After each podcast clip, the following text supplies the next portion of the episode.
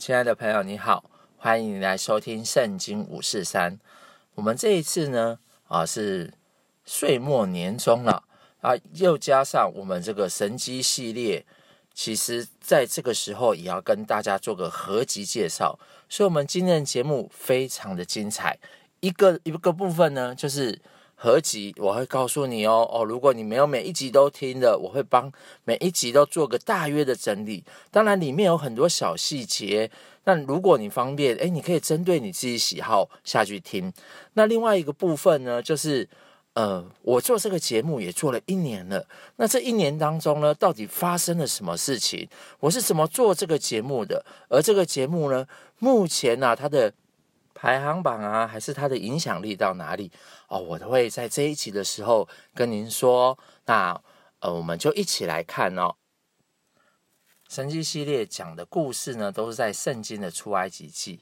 那它发生的时间呢，是在公元前的一千五百年，所以距离现在啊，也有三千五百年左右的这个历史。它的作者呢是摩西啊，他的意思啊就是。因为我把你从水中拉出来，他的名字他是有个呃，以色列的名字都有一个意思这样子。那英国的学者呢，大卫鲍森说啊，摩西是看过神机最多的人。因为神机都以大自然为主，就像我们现在啊，我们每天呢、啊、坐在新闻前面看了那么多新闻，对不对啊？有很多灾难呐、啊，哦，冰天雪地啊，冰雹啊，哦，下大雨淹水啊。其实我们现在每天也看那么多的神机。但是呢，神机会让你发现哦，有一位上帝，他是一个至高无上的神，而且他是全能的神，是大有能力的。而且更重要的是，神机呢是让埃及这个当时啊四大文明之一的他的强大的国家，它有许多的军事力量跟武力，并且有很多的人才。我们看他现在那个金字塔，还有在博物馆展览的这些东西啊，就知道当时这个国家是多么的强盛。但是呢，上帝却让以色列人可以顺利的出埃及，逃出被奴役的这个。呃，生活不受这个大国的辖制，他也让以色列呢成为一个自主的国家啊，也帮助他们过节庆祝逾越节这样子。所以神机讲的就是以色列人出埃及的这一段的故事。那第一集呢，讲到我把你从水中拉出来啊，那时候我们都可以看到有一些水灾啊，或者金融海啸，很多人呢都会失去生命跟财产。那这个时候呢，谁可以帮我从大水拉出来？那我们都知道。以色列人被奴役的时候是非常的辛苦，而且法老王呢又怕他们壮大起来，所以他们下了一个命令：女生可以留下来，男生呢就要马上把他杀掉，或是丢在水里面。当时啊，就有两个接生婆，以色列的接生婆，他们是敬畏上帝的，他们觉得不可以做这样的事情，所以他们就背着法老，把这些男婴啊，通通都留下来。那这两个接生婆呢，其实也蒙受一个很大的祝福，上帝也祝福他们的家庭，哦，让他们也很丰富这样子。那接下来就有一个摩西就出现了，摩西长小就长得。很英俊哦，像我一样帅这样子啊？没有，不好意思，就是他长得非常的英俊。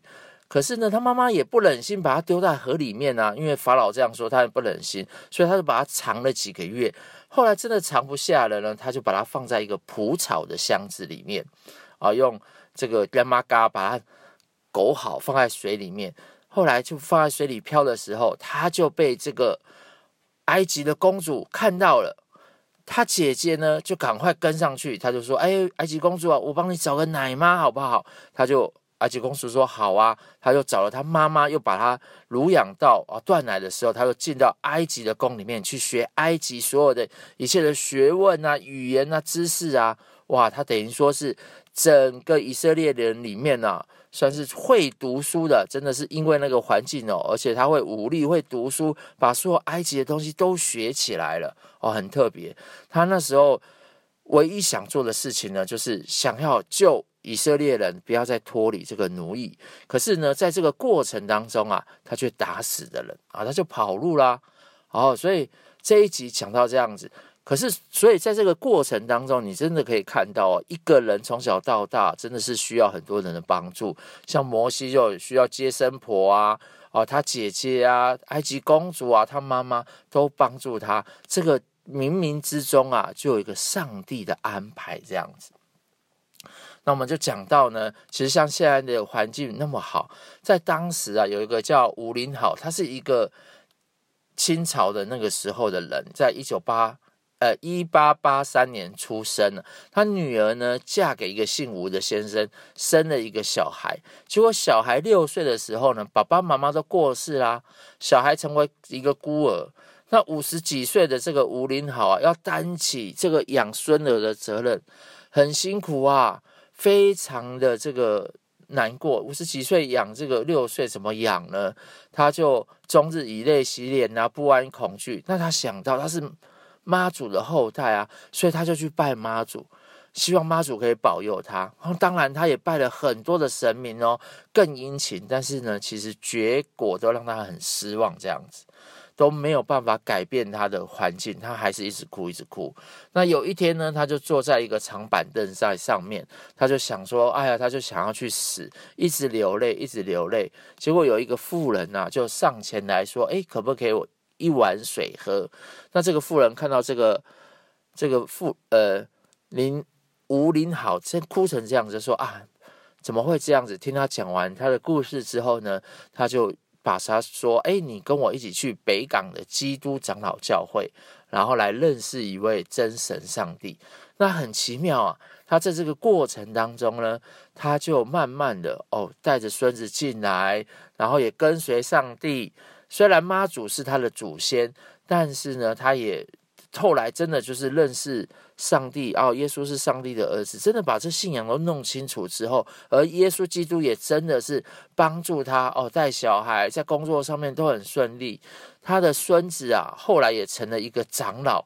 他在他的家族里面也带了二十多个人信主，所以他也走完。他虽然看起来很痛苦哦，真的不知道怎么办，在那个环境里面，但是呢，上帝也帮助他啊，让他从他的眼泪当中，泪汪汪的眼泪当中，真的拯救他出来啊，让他可以啊过这个美好的一生这样子。所以呢，我们真相信，很多时候我们都有非常多的问题，但是在这个问题当中啊，有一个上帝。啊，当你来倚靠他的时候，他会来帮助你。那第二集的时候呢，讲到一个脚下的危机跟神机。其实，在十月三十号的时候，那时候发生的这个万圣节的踩踏事件，在韩国几百个人呢，哇，就这样子死亡，因为他们十十几万人聚在一个地方要过那个万圣节。那当时啊，印度有一个排灯节哦，发生一个吊桥哦，就是。吊桥有一些年轻人在上面晃一晃，结果也是一堆人落水，然后一堆人也死亡。那其实这里面都有一个背后的含义，这样子。那当时我就用这个圣经哦，哦，他讲到摩西啊，犯了罪跑路了嘛，跑了路之后呢，诶，他去到米店这里娶了米店的太太，然后他岳父也这个照顾他。那过了又过了四十年。哇，他前面当王子当了四十年，然后他现在呢牧羊又牧了四十年。这四十年的最后，他突然呢看到啊一个荆棘哦，遇到火没有被这个焚烧完哦，遇到荆棘没有被火被焚烧完，他就很好奇走进去看。这时候他就开始认识了上帝。其实他那时候认识埃及所有的神啊。哦，埃及所有的神，他一个每一个都认识，因为他得了一切的学问嘛。但是他其实不是很认识上帝，所以他看到这个很奇怪的景象，他就跑去，就上帝就说：“哎，我是圣的，要把你的鞋子脱下来。”哦，所以呢，上帝有一个属性呢，他是一个圣洁的，圣洁就像洁白无瑕的，是放光明的，黑暗是不可以在他里面的。他人生是没有，好像没有人生啊，他的。所有的个性里面呢，都是完美的，所以我们认识这个神呢，就是完美的，是圣洁的，哇，像光一样。那再过来，他又跟摩西说，他是自有拥有的。什么叫自有拥有呢？就是一开始就存在，一直存在，存在到最后啊，等于说他是掌管时间、空间这些东西，都是他所造的。所以他一开始就通通都在。那最后他讲一个，他是他祖宗的神哦，是亚伯拉罕、以撒、雅各的神哦，也是他说祖先的神。那其实我们都知道嘛，我们四海本为一家，而人类的血脉呢，也就是就像根一样哦，一定有一个种子。种子放下去之后呢，才会开始生根，生根才会延出很多的血脉出来，所以一定有一个。那我们都知道啊，我们的第一个种子就是上帝创造亚当嘛，对，所以亚当就是我们的老祖宗。但是他知道啊，这个以色列人在困苦当中，所以他也没有忘记他跟以色列的人约定，所以他就是要把以色列人从困苦当中领出来到。他应许给他祖宗的这个迦南地啊，就是现在的以色列去这样子，所以他摩西在这个时候就开始认识上帝。而台湾呢也很特别，台湾啊这一百五十年来啊有一个马街哦，马街医院的马偕哦，他是从加拿大来的，他一生呢有八个字，他说宁愿烧尽，不愿毁坏。他自己啊，他的父母。都是很敬虔，在长老会里面的这个，呃，教小孩子祷这个读圣经啊，祷告。他们家是一个非常敬虔的基督徒的家庭。他自己的过程当中呢，也都是这样子。到了二十几岁呢，他就决定了来到呃亚洲这个地方来宣教。一开始是去。广州的汕头，但是后来他觉得这个地方不是上帝的带领，后来又从高雄打狗这边上岸，在南部这边呢又待了好几个月，但是他也觉得不是这个地方。就从淡水又坐船到淡水，淡水一到的时候，他就发现说：“哇，淡水就是他要宣教的地方。”所以呢，他那时候做了四件事情呢。他第一个就是在淡水的沿岸，沿着这个河岸，他一边旅行，然后一边呢帮人家拔医配药。那时候台湾真的是哦，都喝花醉呀啊，都乱医啊这样子。他就是把西医慢慢的带进来，然后帮人家拔牙齿。再过来呢，他就是每到一个地方就告诉人家福音哦，传耶稣基督是个好消息。然后呢，很多人他也愿意跟随他。那年轻人跟随他的时候，他就一起带着这些年轻人呢，哦，一起学习，一起做功课这样子。最后他就派这些年轻人哦去建立教堂，建立教会。所以马街呢，建立非常多的教会。所以他脚掌所到的地方啊，其实都带下一个很大的祝福。好，所以呢，呃，我们的信仰啊，其实真的跟我们都常说脚掌所踏之地，其实我们这个脚掌所踏之地啊，很多过去当中啊，都会有一些不好的事情。那你想想看，神是不好的啊，地也是中性的，但是他如果地是被污秽了，他其实会把这个人赶出去啊。例如说，啊，像我以前吸毒，吸得乱七八糟，在在那个我买的房子里面吸得乱七八糟，做一些哎呀很肮脏的事情。上帝啊，让我在那个房子住不到三年半就把我赶出去了。啊，或是说有些房子发生凶杀案，就没有人敢住那个地方了，但是唯有哈基督徒敢住哎。很多基督徒哈，当然不是鼓励每个基督徒都去住那个房子，当然要看信心的大小。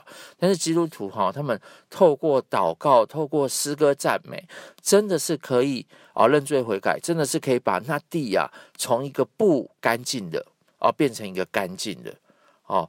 所以常常我们也要去洁净房屋之类的哦。当然，我们脚掌所到地方都要洁净这样子。所以这是第二集讲的部分。那第三集呢，我们就讲到。一一哦，那时候很特别哦，是一百一十一年的十一月十一号，有七个一，所以我们讲到呢是一个光棍节的特辑，是脱离单身的方法。光棍节其实是是个大陆啊，针对这个男生单身的女生呢、啊，因为四个两个一跟一一一嘛，就是看起来就是两只脚两只脚这样子，罗汉咖的意思啦，感觉像罗汉咖。啊，一商人呢就把这个。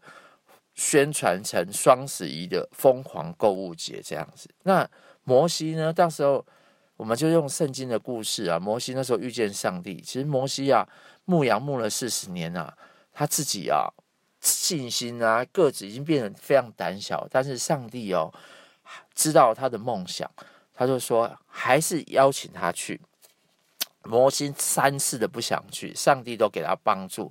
第一次呢，是给他一个手中的杖，哦，手中杖可以变蛇啊，好、哦，啊，变一些神机这样子。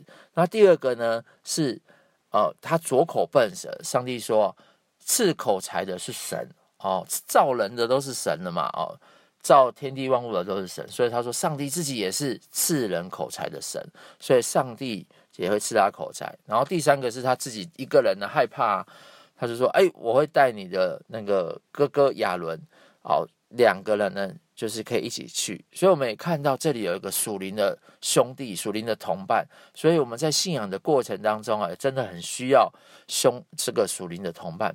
信仰不是一个人的。不是闭门造车的，是真的哦，真的，你可能从牧师身上啊，哦，从弟兄姐妹身上，你要找到一个属灵的同伴。这个属灵同伴呢，有时候不是在自己教会里面的，有时候可能是同年纪相仿的啊，然后可能离开你的教会，呃，两个不同教会，那你们两个呢，就可以针对很多事情呢，无话不谈。你两个都在同一个教会，有时候看来看去都是相同的东西，也没什么好看的啊，讲不出来一些特别的。那两个在不同的教会的时候，就会有很多的帮助啊，很多不同的看见啊。我自己啊，在每一个时期都会有一些很很好的属灵同伴。那很重要的是啊。我那时候在基督之家读晋神学坊的时候，有两个，我们加起来是三个男生。我们三个男生那时候也都是光棍啊，所以我们经过一年的祷告哦，真的是哦很多祷告，嗯，就是讲，诶，我们也想想看，我们未来的对女孩子的这个想法啊、条件啊，然后呢，我们也求神帮助我们啊。啊，更重要的是啊，我觉得我们三个那时候祷告一年完了，有一个最重要的祷告就是说，上帝啊。我们把主权交给你，我相信啊，你对我们的安排是最好的，你一定会安排最好的妻子跟太太在我们的身旁。诶，真的诶，后来啊，我们三个在健身学校毕业的时候，我们三个都同时交到了女朋友，而且也成为我们现在的太太，所以非常的特别啊。我们三个光棍啊，在祷告之下哦，在属灵同伴的支持之下，我们就交到了这个太太。然后现在呢，也过彼此哦，我们现在已经算一算，我们都七八年了。我们现在这三位的妻子呢，哇，跟我们呢，我们都一样，还在过着幸福美满的生活啊，不是吵吵闹闹的生活，是幸福美满的生活。上帝都一步有带，慢，就是一步一步，然后带领我们去不同的地方，这样子，然后也真的很祝福我们。那第四集呢，讲到上帝会说话，如何读懂圣经？哇，这一集其实也是很多人点阅的一集哈。那在很特别哦，因为在这个时候已经到了年底了。年底当中，我突然呢、啊、发现，哎，我以前一个好朋友哦，叫陈，就是陈泽光，他要出来选领长，我就问他为什么出来选。那当然了、啊，选举选过了，他其实是任何资源都没有啊，然后。出来选，可是他的票数哦也蛮高的哦。他的票数没有资源之下，其实我个人认为蛮高的，因为他没有贴海报啊，没有什么竞选总部啊，什么人都没有，就凭着网络的资源，他的票数真的还蛮高的这样子。那这里呢，就是讲到为什么他敢这样子。那我们也从摩西啊。摩他那时候他是讲说他自己有参加一个单一里呀的一个训练，他觉得就是要为民服务，所以他才出来选。那我们也看到了摩西他其实自己呀也是有一个愿望，就是要把这个以色列的百姓啊从这个奴役当中救出来。所以上帝知道他的梦想。哦，但是世界呢？他因为杀了人啊，所以他就离开他的梦想。但是上帝知道啊，上帝知道之后呢，他遇见上帝，他又让他回到他的梦想当中了。好，有我相信有些人哦，像我的小舅子啊，他自己本身呢，哇，从小到大，他其实是很爱画画的。他去到对岸大陆之后呢，他做的是苹果的工作啊，他做了店长。可是说真的，他常常也会跟我们讲一些啊，这个制度不公平啊！哦，台湾周休二日，那里可能一个一个月啊休一天两天而已，就是非常的不不公平。可是上帝呢，却后来很奇妙，把他当带到变老师，然后而且是一个美术老师，所以他现在啊，真的是把喜好跟兴趣跟工作结合在一起，真是完成他的梦想。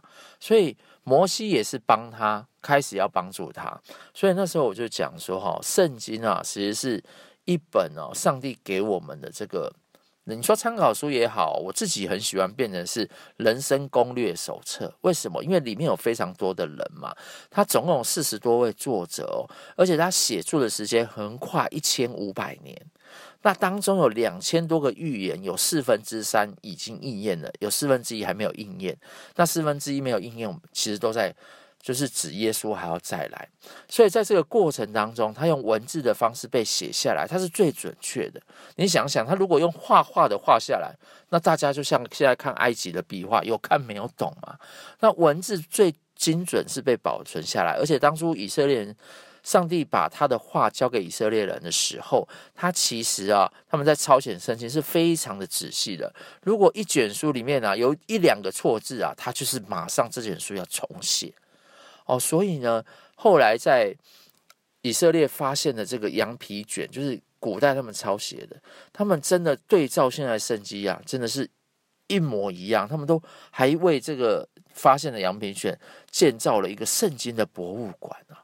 再过来就是以色列人呢，他也是非常看重家谱的，所以你看圣经里面啊，记录了很多家谱。那我我自己也是啊，我自己以前也都是拜很多。后来，我妈妈就说啊，我们都一起信耶稣之后，我们就把这个家谱留下来，也把它抄下来。诶，上帝也很奇妙，真的也让我看到哦，我们从大陆过来啊，从哪个城市，所以这个是以色列人跟这个中国人啊都一样，我们是非常的看重家谱的一个民族这样子。而更重要的事情，这神的话，它是真的可以帮助我们。神的话可以帮助我们，人的话呢，可能今天讲的跟明天讲的不一样啊。今天好，他就对你好；明天心情不好，他就骂你。可是上帝的话是不一样，因为上帝是永远不改变的，他是有恩典、有怜悯且有丰盛的慈爱，而且不轻易发怒，不以有罪的，哦，不以就是他是非常。正义也非常公平的神，公义与公平的神，正直与公平的神。所以，我们来到上帝的面前，神的话真的会成为我们的帮助。那我自己啊、也真的是那时候拿到圣经的时候，找到一本我自己看起来啊非常舒服的圣经，而且还有还有一点小插画。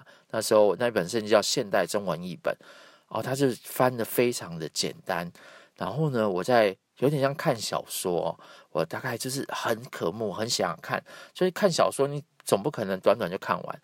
诶，我三个月看完之后，我才发现说，哎呀，原来我人生啊，以前走那么多冤枉路啊，其实很多上帝都已经跟我们讲了，我就是没有拿到那个秘诀，没有拿到那一个说明书，害我人生走的乱七八糟。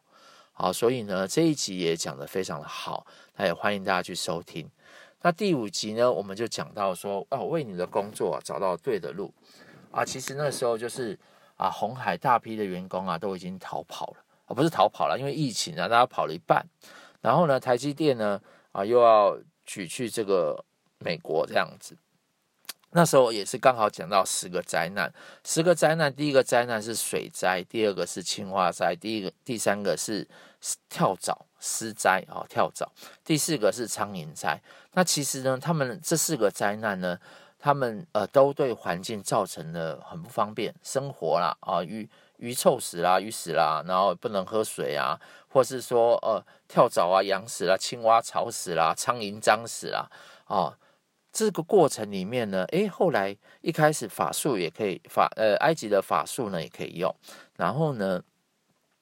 这个，但是上帝后来就让这个法术法师跟不上哦。第三灾之后，法师法师就没办法用了。然后第四灾呢，就是把以色列人也分别出来，而、哦、只有埃及人才一直得这样子。所以呢，这其实每一个灾都是在击打埃及的神明。啊，埃及的神明呢，就是狗头哦，或者猫头鹰头、牛头啊，下面人像这样子，人的身体这样子，都要击打每一个神明。那我们就这个故事也是后后来就是法老每次都是说啊，好好好，灾难来了，他就说啊，要请原谅我。但是之后灾难减缓了，他又心又变硬了，变成一个顶扣扣的心这样子。后来他又。每所以，上帝就派摩西跟亚伦这两个有点像大使的人，每次都跟他讲，那每次法老都反悔，他后面还会讲好几次。那那一集呢，就讲到就是五月花公五月花号啊，因为那时候是感恩节，因为五月花号呢，他是从这个英国啊清教徒，他们想要为他们的信仰啊，就是找一个更好的地方，所以他们是。花了很大的心力坐船，然后到到美国。可是到美国之后呢，其实水土不服啊，哦，因为国家气候真的是差很多。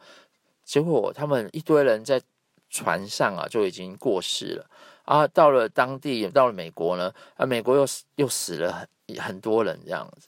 那原住民呢，就看他们这样子，就教他们怎么种植啊，怎么在这个环境下居住。那真的在隔年的时候，他们就大丰收。他们就一方面呢，也把这个原住民找来一起庆祝，然后一方面呢，也感谢上帝哦，真的是让他们这个丰收有余这样子。那当然，他们后来呢，也订定了五月花公约，就是希望啊，美国这个国家呢，以后不管呃做什么事情，都是走在上帝的旨意。哦，所以美国现在其实为什么在短短四百年前啊，成为一个这么强的国家啊？其实啊，某一个部分来讲啊，就是上帝的信仰在他们的国家当中陪他们一起长大这样子。第六集呢，就是讲说把我的钱还给我。哦，其实后来我们就是讲到啊啊，其实灾难当中从会常会把我们钱财都带走嘛，对不对？有时候台风啊、火灾都是这样子。新闻都是这样子播，有时候还有人命哦。所以法老后来啊、一直在悖逆的情况之下，上帝就是一直他圣经是用两三个章节把它讲完，可是实际上我们不晓得发生了多久。但是我们可以知道，它从第五灾啊到第十灾哦，我们一个灾难就开始有影响个人，有时候影响自己的财务，影响自己的家庭哦，有时候是冰雹灾呀、瘟疫灾啊，就。蝗虫灾、黑暗灾，所有东西啊，要么就是死亡，要么就是吃光光。等于说，埃及啊，什么都没有了，民不聊生啊，人民的财产都没有了，哦，是都非常的可怜。然后这时候呢，但是法老还是非常的刚硬。那我就讲到哈，在缅甸有一个宣教士啊，一开始是英国人去，然后那时候有几个家庭信，英国人走了之后呢，后来又。又有两个人去带领他们，张大卫。而张大卫走了之后呢，结果诶，最后只剩下一家啊，一家只剩下寡妇跟小孩子，他们还在信。那这个小孩子呢，哦，非常喜欢去教会。他每个礼拜天要走两个小时的路啊，去教会。走去教会的时候，村长跟村民都骂他，希望他们赶快搬走。那后来很奇妙哦。结果有一次，他们是种稻米嘛，种稻米的时候突然有虫来吃，结果只有那个寡妇的小孩啊，他的他们家的田没有被吃掉，好，村民也开始觉得很奇怪。那第二次呢，就是有冰雹啊掉下来，把那个田都砸烂了，结果呢，就只有那个寡妇的小孩呢，那个田没有被砸烂，村民也觉得太神奇了。那第三次呢，就是。有一个妇人，他的儿子一两岁的时候，哇，重病快死了，几乎已经断气了，去医医疗都没有帮助嘛。然后这个妈妈就跑来找寡妇的小孩，请他为他祷告。诶，结果呢，这个小孩就来为他祷告，为他祷告，这个小孩就活起来了。结果这个时候呢，全村呢就开始慢慢哦接受这个信仰，相信耶稣基督真的是可以帮助他们。啊，这个村庄啊，其实苗族在山上啊，其实常常就是会打仗啊。哦，缅甸北部的山区啊，就像我们早期的原住民一样，这个打那个打来打去这样子，军阀啊或者什么的。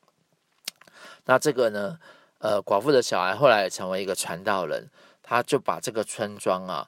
带到这个山下建立起来，然后也跟政府申请了一块地。那在这个过程当中呢，他也邀请大家先不要盖自己的房子，先把教会盖起来，等教会盖好了再盖自己的房子。所以我们那时候去这个房子的时候呢，是当地哦，已经是第三代的这个牧师啊，跟我们讲这样的故事哦。那时候全村的人在礼拜天，大人小孩、男生女生哦，真的把教堂哦挤得水泄不通哦。我听他们唱诗歌哦，我真的是听到非常感动。所以有时候呢，我们就会知道说，当我们有一些财物啊，有一些状况失去的时候哦，我们真的在这个时候，我们也可以来到上帝的面前。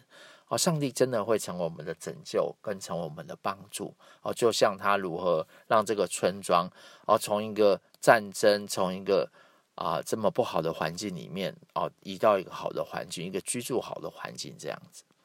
那第七集呢，我们就讲到长子的悲哀，我最懂哦。那呃，其实中国人的长子常常背负了很多压力，传宗接代、养家活口、祭拜祖先、孝敬父母，到底有没有什么可以改变的方法？这时候呢，呃，摩西呢已经跟法老预预言了第十灾了哦，已经有第十灾出现了。那他跟法老说，如果你真的再没有好好让我们离开去祭拜上帝的话，他这个第十灾啊，都会使你的长子哦都会死去这样子。那其实长子在以色列来讲啊，他是属于头生的，他有双份双份的这个职分。他自己呢，是也是后来有君王跟祭司的这个职分，所以你看早期这些呃族长啊，你现在看非洲也是，非洲的哪一个族的族长，他要么就是呃祭司啊，要么就是长老，其实都是非常大的哦，非常大的一个职分在他们身上。那逾越节，他那时候就是也透过以色列人。啊，告诉以色列人说要过一个逾越节，要杀杀只羊啊，小羊羊羔，然后把他的门楣呃血涂在门楣上、门框上，有点像我们中国人的春联。然后再过来呢，就是逾越节，就是保守哦。那我们知道，就是义气的义啊，呃，圣经常常讲这个义这个字，义这个字就是羔羊为我死，所以呢，很奇妙哦。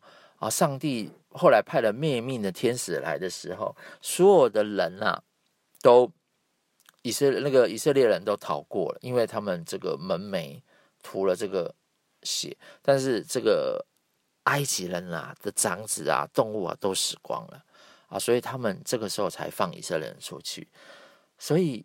我们我以前听年兽的故事也是这样子嘛，小孩子不乖哈，年兽会来吃掉，对，所以很很奇妙，都有一些异曲同工之妙。所以逾越节也是以色列人的过年。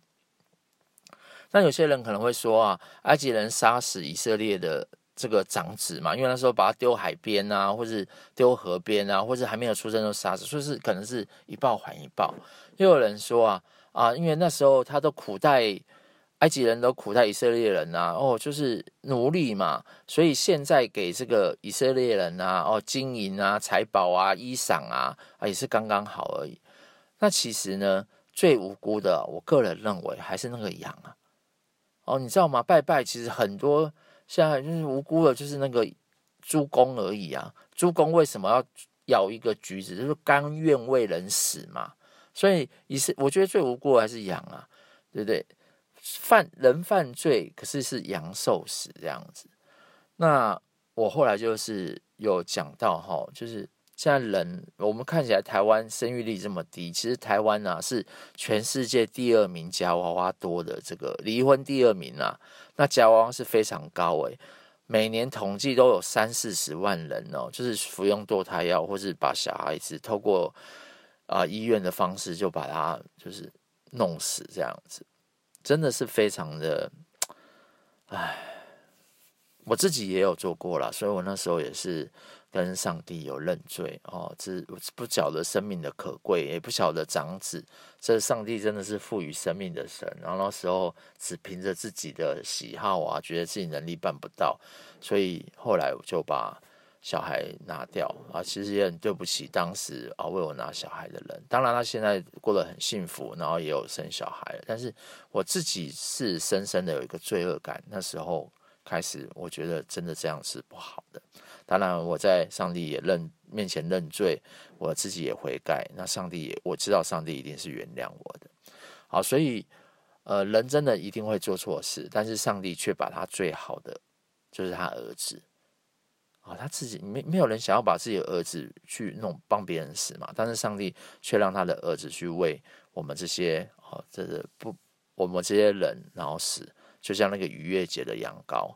哦，所以我们不是不拜拜啊，我们一样啊，我们还是要做，只是我们就是去教会，我们我们不不用再杀这些牛猪羊了，因为上帝用一个完美的神、完美的人，就是他自己的儿子耶稣基督，成了一个最完美的祭物，所以我们其实每次来到他的圣这个教会里面，我们就是来，在这个过程当中，我们自己也是要深深的悔改，因为。重点不是杀什么东西，重点是上帝看的是这个忧伤痛悔的心啊，你愿不愿意悔改的心，这样子。好，那第八集我们讲到上帝踢足球，那我们世界杯呢就比得如火如荼嘛，所以呢，那时候呢，埃及人也后来反悔了啊，要追赶以色列人，要追赶以色列人呢，他派了最好的军队啊，哇，兵强马大，哇，有战车啊，有这个人民，呃，有这个军。军官啊，站在上面要追赶，但是上帝把以色列人带出来的时候，他不是带他们出来，他是有引有引导的。他上帝啊自己派天使成为那个云柱跟火柱。其实，在旷野啊，这两个东西都非常重要。云柱呢是可以有阴凉处啊，对不对？有阴凉的地方，那不然在旷野就晒伤了。那个旷野我自己去过，其实是很干哦，没什么。没什么树木的地方，所以云柱是让他们凉凉的。然后火柱呢，是旷野，它晚上非常冷啊。你没有火柱的话，其实大家都会被冷，就是很害怕，就是会冷，真的是冷到受不了。就像现在台湾台北的天气非常冷一样，所以云柱火柱，上帝真的带领他。而埃及王过来的时候呢，哇，前有红海，后有埃及王，然后呢，百姓都在嚷嚷说啊，为什么带我出来受死？但是呢，摩西就升起他的杖。诶，其实很特别哦。他在前面起债的时候都叫亚伦举杖，可是在后面的时候呢，他就自己举，因为他知道这个是神机，真的靠他这把杖嘛。所以上帝就叫他举杖，把红海分开。诶，他就举杖哦，然后把红海分开了，然后以色列人就往前走。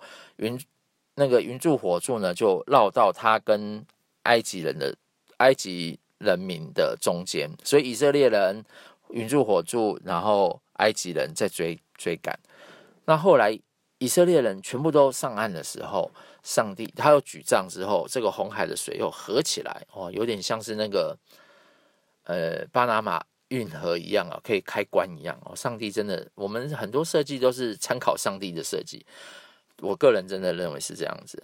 然后呢，诶，这个以色列的军兵啊，就就都死掉了。诶，死掉了之后呢？死掉了之后呢？哇，他们就非常的开心了。所以其实哦，呃，真的哦，有时候我们就像我那时候讲到，呃，我是用那个球王比利做例子哦。他那时候也是一个基督徒，他人生虽然有一点小污点啊，就是有一些哦婚外情，但是呢，诶，上帝也使用他，让巴西这个默默无名的国家，这个。因为足球，大家认识他，那他自己也帮巴西得了三次的这个冠军。那这一次的世界杯啊，这个梅西啊，哇，他也是一个基督徒诶，而且他从小是一个发育不良的，那后来都是要靠打那个成长针，那一步一步啊，都有神的带领。我相信梅西啊，这个一定会被拍成故事的，所以以后我们可以再来看这样子。所以你看哦，上上帝这个足球杯。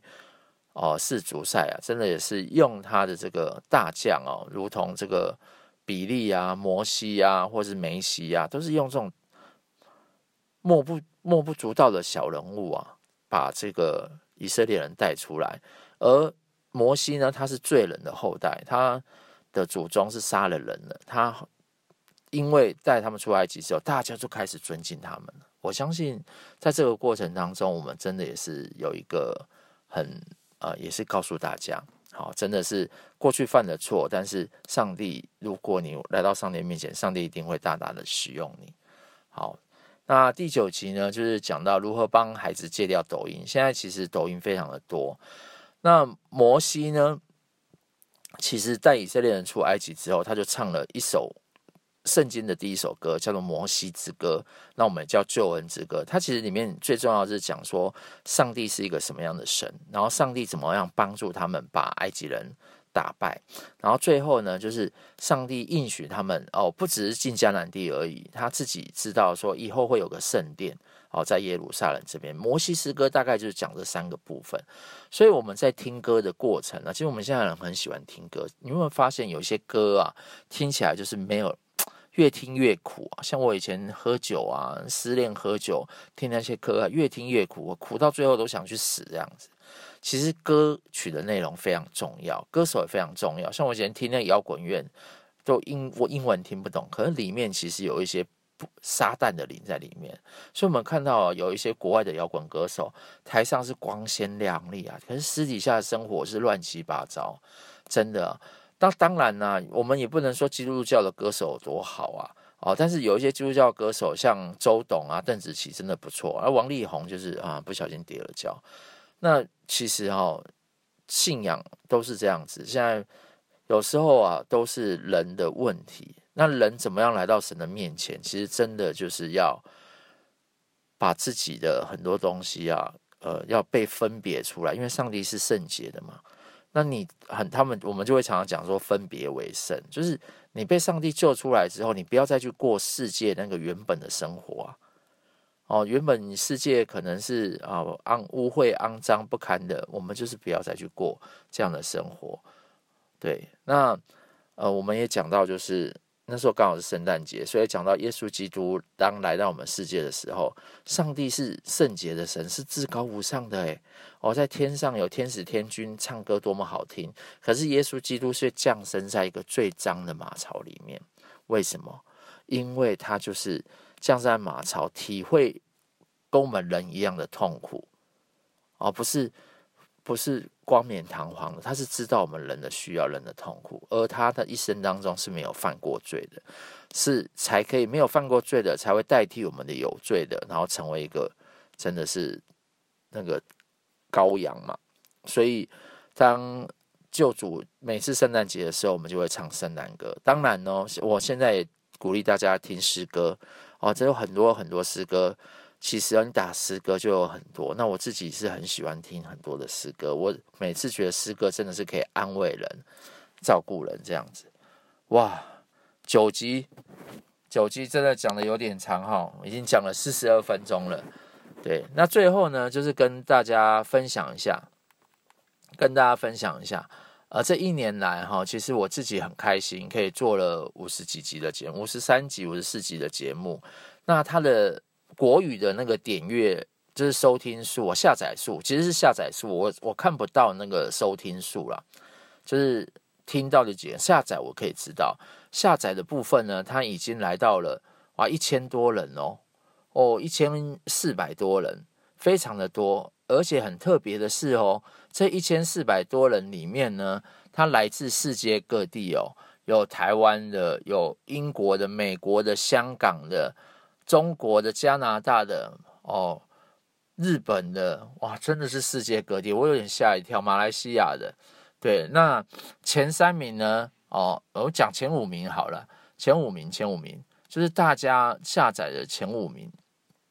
第一名呢是超完美计划，第二名呢是与刘子俊牧师爬山，有些事不好说。第三名是富二代的危机。第四名是天下第一，诶，第五名呢是从现代科技到传统的应用实境，讲亲子互动那一集其实很特别，是我们有三个同学，然后呢，我们就是讲，呃，就是元宇宙啊，然后现代科技啊，然后小孩子怎么样教才可以脱离这个手机的辖制，这样子。其实我觉得那一集真的，这个两个爸爸都很不简单，然后我们在那一集有很好的分享，大家可以去听。那这一年来，我真的很感谢啊，您可以来收听我的节目，然后也真的是，呃，很多朋友给我支持，也很多朋友给我建议，然后呃，要我注意一些什么事情。那这一年呢，我每次哈，因为我自己是喜欢开车的人，我第一次听诗歌在车上哭，我那时候也是很感动。然后我也是在车上哦，遇想到有一位上帝哦，看天堂呃看天空的时候想到有一个上帝，所以我很喜欢在车上录音。其实这一年到现在每一集啊，我都是在车上录。那我都在林良山庄的地下室录音。啊，有时候呢，呃，地下室最近在整修嘛，我就跑到那个山上去录。有一次在电塔下面哦，一个电塔，因为那边比较凉。诶，录一录啊，结果有个警察要来开我的单，我吓死了。我想说我是学生，你还开我的单？结果就跟他讲说，哎呀，我在录音啊，真的不好意思。诶，结果后来啊，他就开给我一个警告单。也是红单，但是是一个警告的哈、哦，就是希望我下次不要在那边，在在那个电塔下哦。真的，上帝真的是保守我，也保守这个节目啊，真的是有你这一路来的收听。那我们明年再见喽。那最后我来为你啊、也为我自己来做一个祝福的祷告。亲爱的天父上帝，真的，我们真的很需要神迹的降临。主啊，你当初怎么呃用神迹帮助以色列人从埃及哦出到旷野哦，如同现在帮助孩子从这个以前世界的价值观哦，以前这种喝醉啊、吸毒啊这些不好的价值观当中，诶，真的把我拯救到教会当中。哦，我相信主都有带领。那我也相信啊、我们每一个听众呃，这个。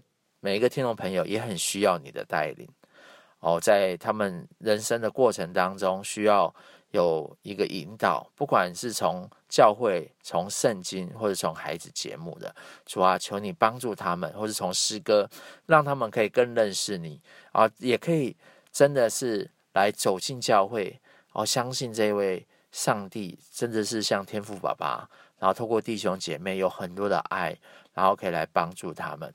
啊，尤其在这个世代当中，我们知道很多时候我们最需要的就是爱，是吧？如同孩子那时候，哦，真的什么钱都没有，你派了一个小天使妈妈啊，每天带孩子去吃早餐，然后派了姐姐带我认识信仰，是吧？派了真的小组员还有牧师们，然后教导我啊，怎么样把这个信仰走好，甚至也让孩子来读学校。